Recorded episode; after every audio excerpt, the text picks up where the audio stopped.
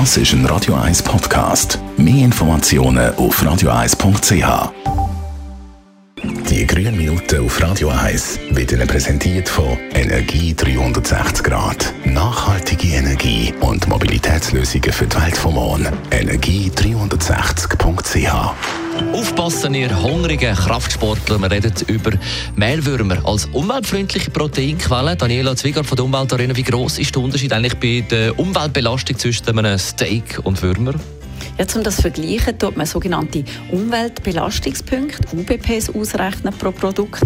Und in diese Rechnung kommt der Lebenszyklus und die natürlichen Ressourcen, die das braucht, und die Rohstoffe und die Energie und auch noch die Emissionen, die verursacht werden.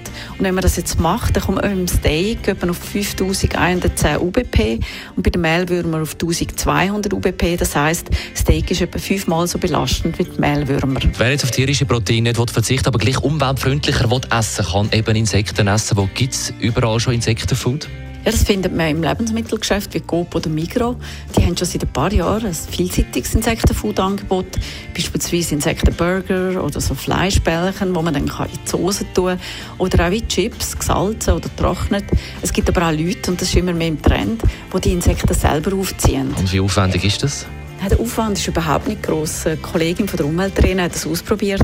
Und zwar kann man auf dem Internet so Do-it-yourself-Equipment, so Kits bestellen mit genauen Anleitungen. Und dann durchleben die Insekten verschiedene Stadien. zum Beispiel von den Mehlwürmern ist zuerst der Wurm und dann verpuppt sich das. Und nachher gibt es einen Käfer und der Käfer legt Eier. Und die winzigen Eier, aus denen schlüpfen dann Würmer. Und wenn die ausgewachsen sind, dann kann man die essen. Abschließend, auf was muss man besonders achten bei der Insektenzucht? Ja, ganz am Anfang muss man so eine Startpopulation kaufen, also so einen Satz, beispielsweise lebendige Mehlwürmer. Mit denen fängt man dann seine Aufzucht an.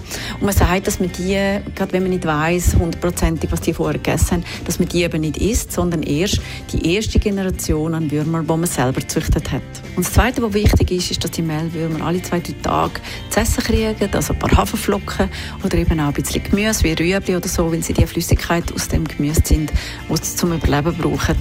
Und wer noch weitere Rezepte oder Infos zur Aufzucht oder sonst zum Insektenfood möchte, findet das beispielsweise auf snackinsects.com. Besten Dank, Daniela Zwieger von der Umweltarena über Mehlwürmer als umweltfreundliche Proteinquelle.